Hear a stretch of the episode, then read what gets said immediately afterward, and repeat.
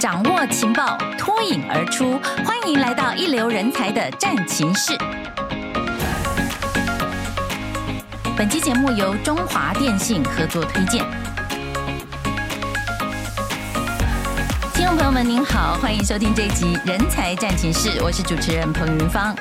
其实，在职场上哦，您注意到吗？从二零二二一直到现在二零二三的最后的年底时刻，一直都在跨年的也跨域的谈的话题，几乎都是围绕着 AI。很多人都在想，我的工作会不会被 AI 取代了？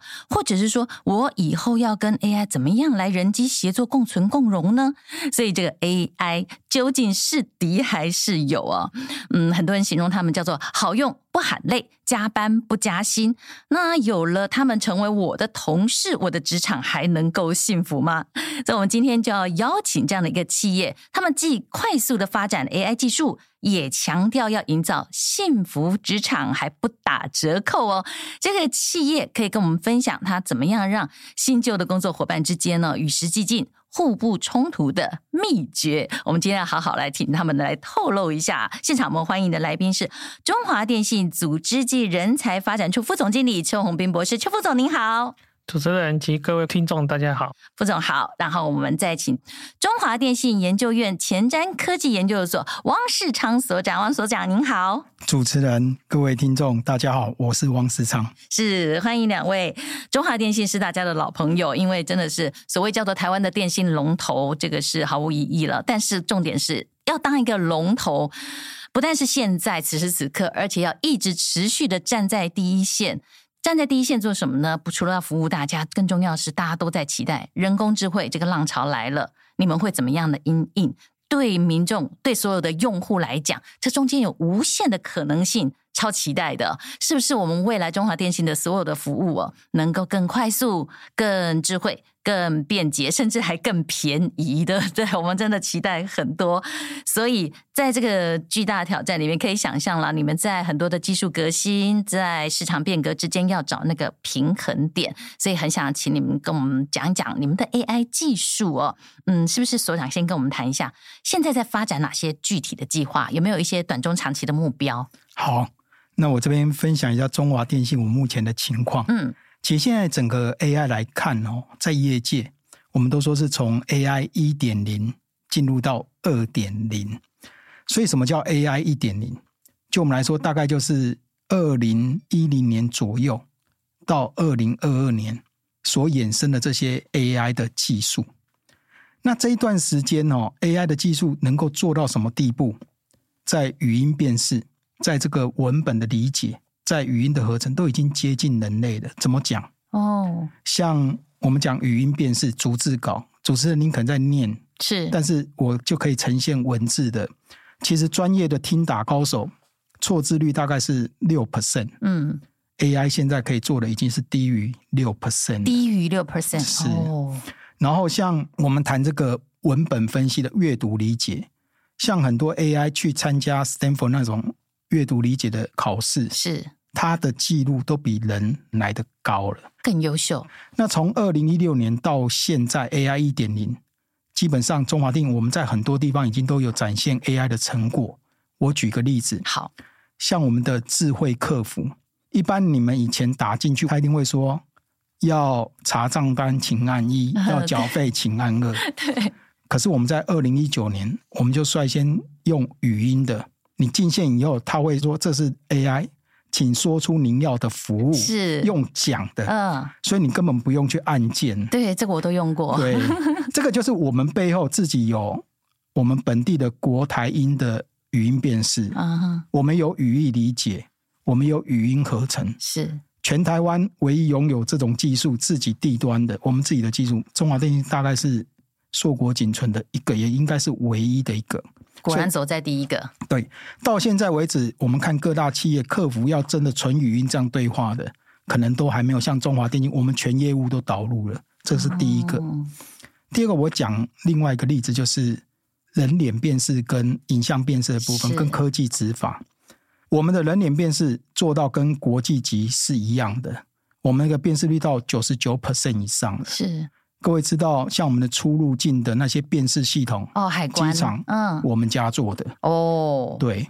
那我们当时在二零一九年，我们也是因为我们技术够力，突破万难，拿到案子，拿到表案，千万级人脸辨识的技术，就是因为这样有场域，才能够持续的落地在台湾，我们才有这一些。像人脸辨识，哎，我们家不错的成果。是。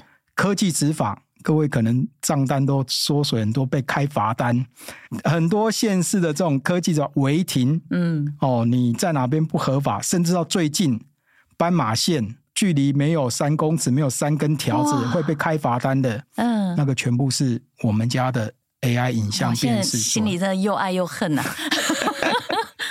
对，那另外我们还有像全台唯一的。智慧音箱，嗯，爱宝贝智慧音箱，嗯，里面你可以用国台音去问他，哦，比如说，哎、欸，我要听刚辉的给奥，你这样跟他讲，他都听得懂。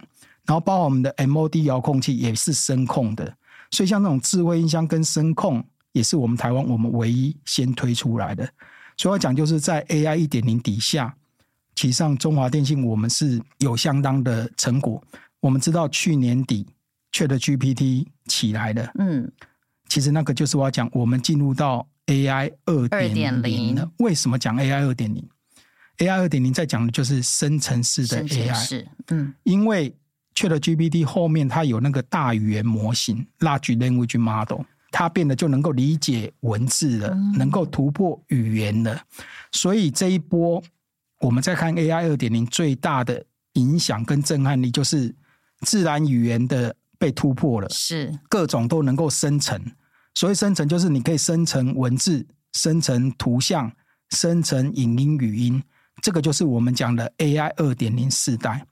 在今年初，我们也启动了 AI 二点零的计划，我们又成立了 PMO，一样，我们要来推动公司的 AI 二点零。嗯，那二点零来讲，就是你会不会用生成式 AI 来帮助你把事情做得更好？更快速，我们写软体的在中华电信，尤其电信研究员非常的多。现在生成式 AI 可以，你给他一个题目，他就帮你把城市都跑出来了，都写出来，你根本是，而且还是能动的。所以，一个好的城市设计师，你如何去善用生成式 AI？嗯，在你系统开发、软体开发，能够去缩短你的时间，甚至让你的城市更有品质。是。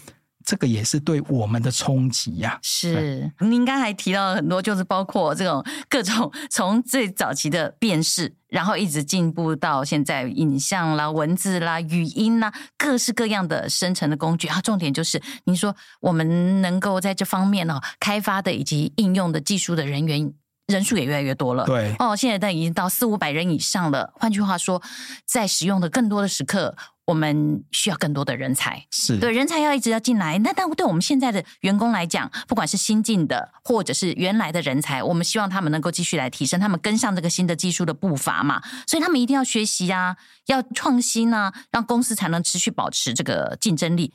员工会不会压力不小啊？副总可以跟我们谈一下，就是我们去年在那个富比士还入榜这个全球女性友善公司，而且在台湾所有受评企业里面名列第一哦。所以这个员工能力是要持续的提升的，然后持续提升以外，又不能给员工太大的压力，他们也照顾到他们的这个幸福嘛，对不对？要让他们幸福指数很高，这部分哦，真的蛮难做的。我不晓得公司现在立场是怎么样来推动。公司在员工培训这一块啊不遗余力啊，投资非常多的资源在这上面啊。是，尤其我们公司有一个很特殊的机构，可能大家都不知道。除了现在汪所长所在的电信研究院之外，我们公司还有一个叫做电信学院。那学院，我们这这个机构已经成立超过五十年，五十年。嗯，我们包括有实体的课程，就是一般在教室的上课之外，还有所谓的直播课程。直播课程就是你当天你认为有兴趣的课程，你就可以登录去去学习。那它的课程的话，不仅仅只有专业，包括网络资讯，也包括一些管理类的课程，甚至有。相关的让员工能够舒压的相关的心心灵的课程，不过这个部分占少数了哈，还是以公司发展的主 题为主。一定有。那我们也跟各个名校去合作。来办一些所谓的围棋比较长的实作的课程。举例来讲，我们今年就跟正大的资讯学院合作，办理 AI 专题的训练课程，来训练我们公司的整个 AI 团队。那总共分成十个组，每个成员大概要花半年的时间去做一个专题。哦好，那整个。专题结束之后，我们还办了一场盛大的成果发表会。那所有的成果发表会，我们的高阶主管还亲临现场，表示我们非常重视这样的一个学习的成果。好，所以种种来讲的话，我们在整个的中华电信在整个的培训的这个体系是非常完整的一个规划。嗯，学院最近今年也在办所谓的微学习创作竞赛，就是员工把你所会的 know how。你把它做成三五分钟的短影片去分享，那透过分享的话，你自己，我想大家都知道。你能够把你懂的东西讲出来，当老师，其实你才是真的理解，真的懂。对对对。那不仅是分享，跟被分享的人都同样受益。希望透过这个东西有所谓的正面效应。嗯。那另外最后我再讲一个面向，我们也非常的奖励进修。以博士班进修来讲的话，我们也鼓励同仁去念博士，要赶快念出来，不要念个非常久。所以你四年能够毕业的话，公司有所谓的博士奖励进修金。哦，十二万。如果你五年可以毕业的话，就一半六万。哦，好，所以这个部分也是鼓励同仁要 念快一点，对，要要专心，然后赶快拿到。博士之后再回来贡献公司，很多配套措施都是鼓励员工能够去进修，甚至你对于公司的未来的发展，我们有列了一些相关的证照的清单。嗯，是这些证照也鼓励你去拿证照，所以你去报考的时候，这些考证照的费用，公司原则上也会帮你支付。那你可以提出说，你因为去受了这个训，考到这个证照或这个学成认证，应用在哪些方面，创造了多少价值，然后我们会。得奖的人一个人是一万块的奖，公司提供给各位学习的。然后像这个创新是请大家一起来用参赛的方式哈来刺激的。那么如果是分享分享他们的个人学习的话，那就是从员工的角度来出发，提供给更多人。哇，真的有一家人的感觉哦。然后中间有那么多的进修的这种嗯奖励措施。那么除了要大家不断的学，能够跟上这个时代的需求，技术能力能够不断提升之外哦，那么对于员工的福利。刚才有讲到你们是幸福企业模范生诶，到底具体是怎么做的？这个部分的话，我想我简单分几个面向说明哦。首先，包括假的部分呢，我们公司有各种不同的假，哦、尤其年轻人刚进来，一般来讲的话，他特休假不是不多。对，那我们公司的这些特休假都优于劳基法。我举例来讲好了，劳基法的话，你如果年资满七年。大概有十五天的假，是。可是，在我们公司，你只要满七年，你就有二十一天的假。延长病假最特殊的就是我们公司，因为同仁生病了，病假请完了还不够，他需要请延长病假。我们的延长病假是有薪给一年，一年的有薪病假。不希望大家生病了，但是如果真的有需要的话，你的健康很重要，对公司而言。对。那另外的话，我们在育儿这一块的话，尤其我们现在。国安问题嘛，少子化，大家企业也希望来帮国家来那个增加所谓的生育率，所以我们在育儿相关的福利也非常的好哦。那另外我们有一个最特殊的一个全国企业创举的，就是我们针对有家里有三岁小孩同等的爸爸妈妈，他。每一天可以少一小时的工时，所以少一小时的工时，每天少一小时，对，就是他可以晚一个小时来，或者是因为他要接小孩，可以提早一个小时下班。是，那这个都不影响你的考绩、你的奖金，完全不影响任何的权益。哦，这个是我们公司已经推行了大概超过一年以上了，就是希望他们能够安心的好好生养孩子。对，那育婴留停的部分的话，超过六个月的话。我们公司还继续给半薪到一年半，所以包括这些育儿的相关的福利，我们都尽量的来设计，让员工有更好的福利的享受。那包括我们现在生一胎小孩子的话，公司除了给两万块的奖励金之外，我们每个月你养一个小孩到六岁以前，我们每个月再给他一千块的补贴育儿津贴。零到六岁，中华电信养。对，一起帮忙养，一起帮忙养。对，我们下次可以调查一下中华电信员工们的这个少子化问题，可能在其他企业来讲，哈，我们是远远的，呃，可以作为一个楷模了。那那再来的话，我们去年在六都哈，我们选了九个地点，设置了十六班的育那个教保中心。哦，是。那总共目前有三百八十九位两到六岁的子女或孙子女在就读。好，那那这个部分的话，我们现在在 我们现在在公司常常就看到同仁早上大手牵小手一起来上学，下班再一起回家。而且有时候因为员工。工忙的话，有时候并不能准时去接小孩的话，我们还设计了延时的费用，公司全部帮员工负担。所以你如果晚一个小时下班的话，这个部分你也不用担心说赶着要马上去接小孩。这些相关的福利我们都已经有想到。那另外，像包括子女的教育补助，上国从上幼稚园、国小、国中一直到大学的学杂费的补助，公司也都有相关的标准提供给员工。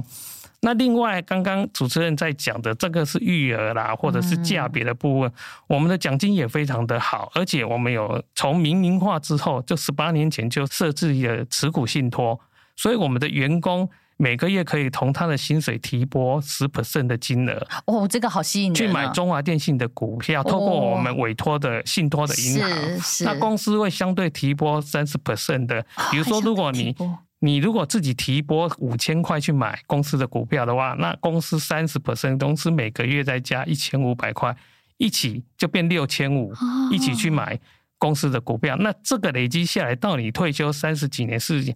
又是一笔类似的退休金，这个养老金真的是完全就加上去了，太棒了。包括我们也有三节奖金。那最重要，可能大家都不知道，中华电信因为刚刚提到的员工在公司的年资都非常的久，是我们为了表彰这些长期为公司付出的员工，我们有所谓的九任奖金。哦，在公司任职满十年。我们会发给五千元。哦，你你任职满二十年，那个那一年的当下，我们会给你三万块。哦，那如果你超过三十年以上的话，你可以领到五万块的九任奖金。以上所讲的所有各式各样的幸福企业模范生所做的事情，都可以供给其他的企业做参考。想说要怎么样让员工觉得幸福？这已经是一个楷模，走在前端的了。对，您可以一路在这个公司里面呢，不断的学习，然后不断的创新，然后与他人分享，并且在进修。你可以拿博士，你可以九任拿奖金，还可以带着孙子一起上班。这个真的是一个非常让人觉得向往的这个企业工作的一种形态。那既然如此哦，所有的人才能够投入一个最新的技术当中，而且呢，在企业里面感觉到他是被重视的，它是企业发展不可或缺的重要伙伴呢。那更重要就是企业的光荣感，大家也可以分享得到。那现在哦，中华电信进行的这个 AI 发展领域里面哦，是不是有哪些很具体的，就可以让员工觉得工作真的好有成就感？有没有一些具体的例子？你们正在进行的？这边我分享一下，是所长。我的团队主要都是做 AI 的，所以我们大概一百多位都是年轻的哈。这个 AI 技术是如何让他觉得有成就感、有光荣感？就好像你去学武功吧，你可能去了少林寺，去了武当派，你都希望你的武功是在天下排名是前面的，嗯，独步。对，所以呃，我们很重视。同仁的能力哦，是不是能够跟外界来竞逐哦？所以我们大概有几个方式啦。第一个就是我们让我们的同仁在技术领先上是有感的。怎么说？像我们会让我们的同仁以他的技术或专利或者创新去参加外面一些竞赛或奖项，看看自己位在哪个地方。比如说像今年十月刚刚过的那个台湾。创新技术博览会，我们电信研究院就鼓励同仁组队，我们组了大概十几队，结果我们得到了三面金牌，哇，三面银牌，七面铜牌，你难瓜了。嗯，然后回来院内还给奖金呐，哎，所以有名又有利，然后他也觉得，哎，我拿得到金银铜，哎，我应该是。在外人来看，我的成果是受肯定的，真的有光荣感，是有光荣感啊。另外，我们希望我们的技术是跟世界能够对，不止台湾，对，能够跟世界。嗯、所以我刚才提，像我们二零一九年我们的人脸辨识，我们在移民署的案子，我们就用我们最好的人脸辨识的 AI 模型，我们甚至到现场，因为实际的场域通关的场域有。光线的影响，各种影响。我们就去把现场弄到各种情况辨识率都很好，哦、所以我们在评选里面，我们是打败了当时大家觉得遥不可及，也许武林排名第一，嗯，结果我们击败他，我们拿到了案子，是，所以这个让我们同仁更觉得，哎，我也做得到啊！以前觉得可能没办法超越啊，但是我们真的拿到案子超越的，哦，这个是第二个例子，嗯，第三个就是我们也鼓励我们同仁用。科技力去回馈社会，做 ESG。我们长期跟淡江大学视障资源中心合作，因为他视力不好，但是他用讲的、用听的 OK，所以我们就结合淡江，我们去开发了语音随身助理的 APP。他可以透过用讲的，甚至用播报的，可以知道，哎，公车什么时候要来了。现在前面这张钞票是不是一百元还是五百元？我可以让他去辨识，念给他听。他拿那 APP。他就可以对我们视障朋友更便利了，他更愿意、更敢走出家里，走到外面来。这个 APP 现在已经有上万个、数万个视障朋友去下载了。所以，我们同仁从这边，这同仁告诉我们的，他说：“哎，这个很有意义的事，他从来不晓得科技力可以做到这个程度，可以帮助到另外一群我们的同胞。”所以，我想哦，在这部分，我们都是。去刺激我们同仁，鼓励我们同仁去展现他的技术，看到自己技术在国内外的位置站在哪里，甚至能够去感染、去加会我们的周遭的这些。同胞们，我我觉得这个是我们给同仁的。这真的不只是我们的科技力为我们赢得了很多竞赛里面的荣耀跟奖金而已，还更进一步的去造福社会，让这个社会觉得更美好哦。我们也很想了解，就是现在中华电信在二点零这个 AI 的这个技术呃不断的呃日新月异的时代哦，对社会的造福哦，所长可不可以跟我们再举一些例子？我们现在正在做我们要推出来的第一个就是。法院法律的部分很适合用生成式 AI 哦。怎么讲？像我们之前帮司法院做了一个 AI 量刑资讯系统，针对那个成千上万的那些判决书，是如何快速找到某一个案子里面某个人是犯了几条窃盗罪还是什么罪？被判几年，这些量刑因子可以快速的找出来。嗯，这个用在哪里？像前阵子国民法官是国民法官如何从过往的案例快速知道这些案例的判决重点是什么？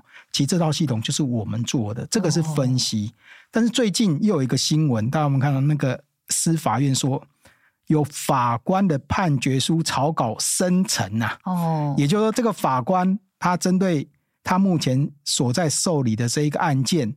也许已经了解了，知道这个犯罪者是不是有没有自白，有没有犯罪，犯哪一条罪，那甚至直接可以套检察官的起诉书里面内容，就可以生出一个判决书的草稿。但是我想草稿，草稿一种，它就是给法官去看，那他。免除了以前要剪剪贴贴，从自己档案里面去翻箱倒柜，哎、欸，就有一个草稿让他去看，那他里面在做修改确认，等到没有问题的，就当成正式的判决书。嗯，所以这也结合了大数据。对，这结合了大数据，结合了生成式 AI，因为你要生成判决书。好，这是第一个我分享的、这个、法院的部分。对，法院。嗯，第二个简讯跟语音诈骗，这个最近新闻很热，因为我们多。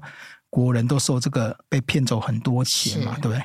那像我们家被端，其实上我们有在做简讯，是不是诈骗简讯或者语音的部分？如果你有启动我们服务，我们可以提供你这个是不是一个诈骗的这个内容？我们拿的生成式 AI 做什么？我们把诈骗简讯丢到生成式 AI。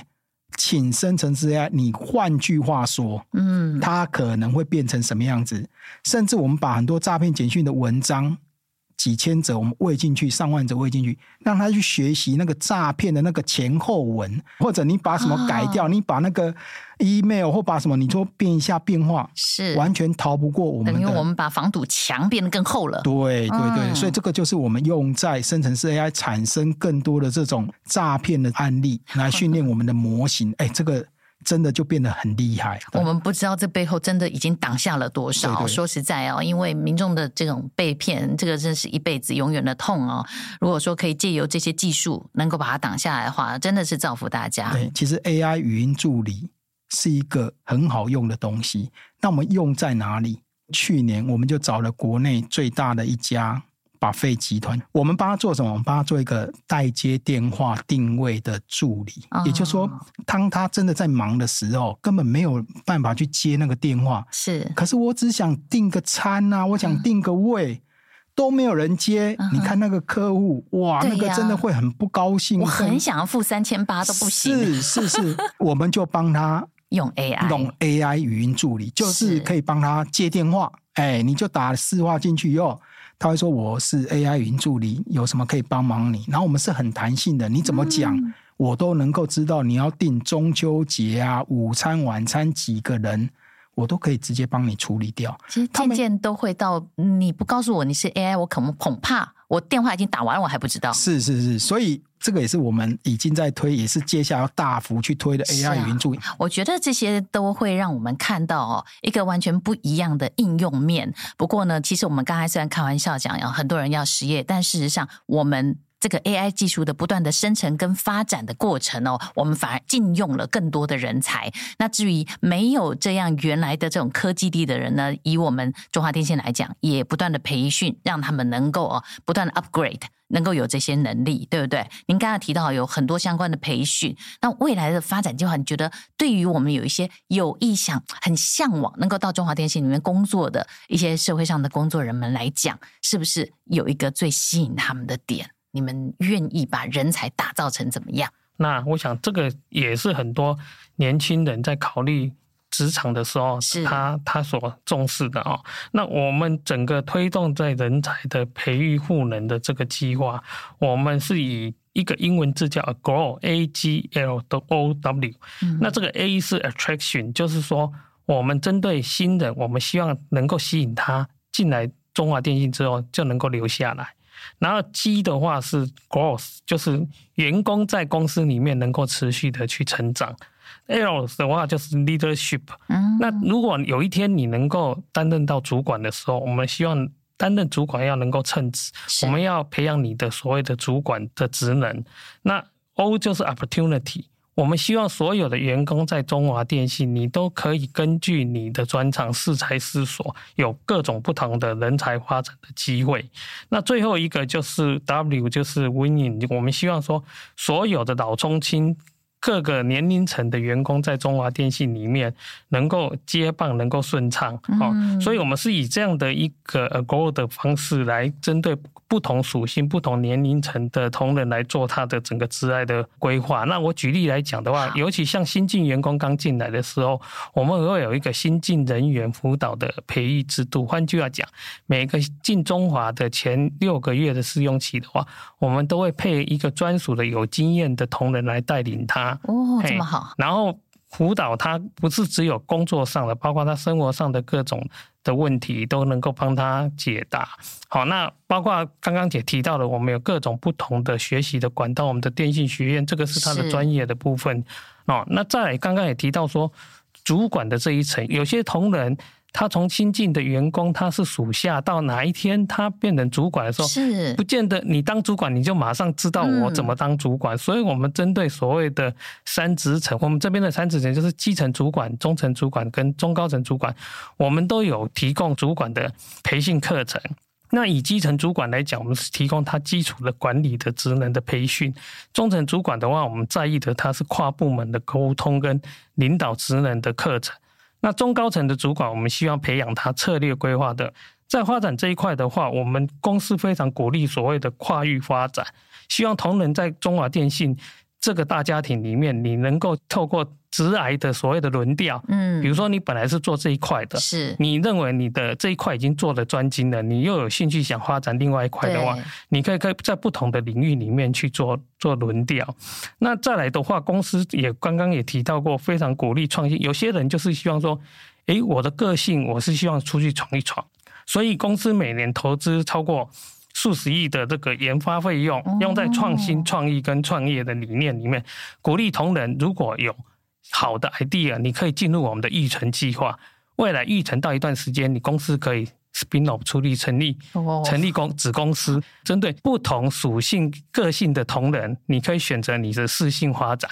有些人喜欢留在中华，你就继续留在中华；想希望出去闯的人，你就出去闯。甚至我们有所谓的个接轨国际，中华电信在全球有美国、日本、香港，还有新加坡、越南、泰国等十一个地点有办所谓的子公司或者是办事处。是，那这些东西我们也鼓励年轻人去海外闯一闯。好，那甚至我们知道，常常听到说，年轻人有些人很向往出去国外一段时间，是过国外的生活，所谓的打工换宿等等，在中网你不需要，你就申请说。举手说我要调日本，我要调 新加坡，好，那公司就会给你一个很好的福利，而且我们海外驻点的工作的薪水大概是国内的二点五倍到三倍。哦，那真的要举手了。对，所以如果是个性喜欢去海外的同仁，诶，我们有国际分公司，还有刚刚讲的十一处的驻点，那甚至我们也鼓励到海外出差，比如说你短期去三个月或六个月去海外，因为专案的关系到海外出差一段时间。你累积的一段时间，我们就给你可以申请在海外短期的进修，嗯，哦，有相关的机制，所以各种的，包括刚刚所讲的培训，还有所谓的那个创新发展，还有接轨国际，都希望各种的这些机制可以鼓励我们不同面向的员工来适性发展。嘿，说实在哦，真的，我们可以让员工把一生的职涯都安心的拖在这边，对不对？所长您怎么看？我补充一下，那个是。技术的培训跟发展啊，嗯、以研究员来说，因为我们是技术为主哈。其实上我们以前大概蛮多要的是集战力人才，是一来就能打仗。我们最近就比较力量着重在就是这些刚毕业的，是那你可能是有潜力的，我们愿意把你用进来。我会在短时间内，经由这些有实际功夫的这些。同仁，嗯，带着你，哎，让你有跟世界竞逐的技能呐、啊。我们会做这件事情，大师带着你，让你成为武林高手。对对，让你成为武林高手，让他能够去上战场哈。嗯，另外除了这个之外，其实我们对于国内外的一些研讨会、先进的研讨会、培训的课程，我们都会把同仁赶去啊，或者你就要去进修啊，嗯，你要去学习。那另外，我们跟像学校也有委托研究，有一些前瞻技术比较领先两三年的技术，我们会开题目给学校老师，那他会帮我们去看论文，看比较前瞻的那些理论的东西。我们会让同仁去参与，也学到了哦，原来未来两三年后的技术是这样子，布未来的财啦。如果你在里面待到一定成熟度的时候，我会让你，比如说接一个小计划的 leader。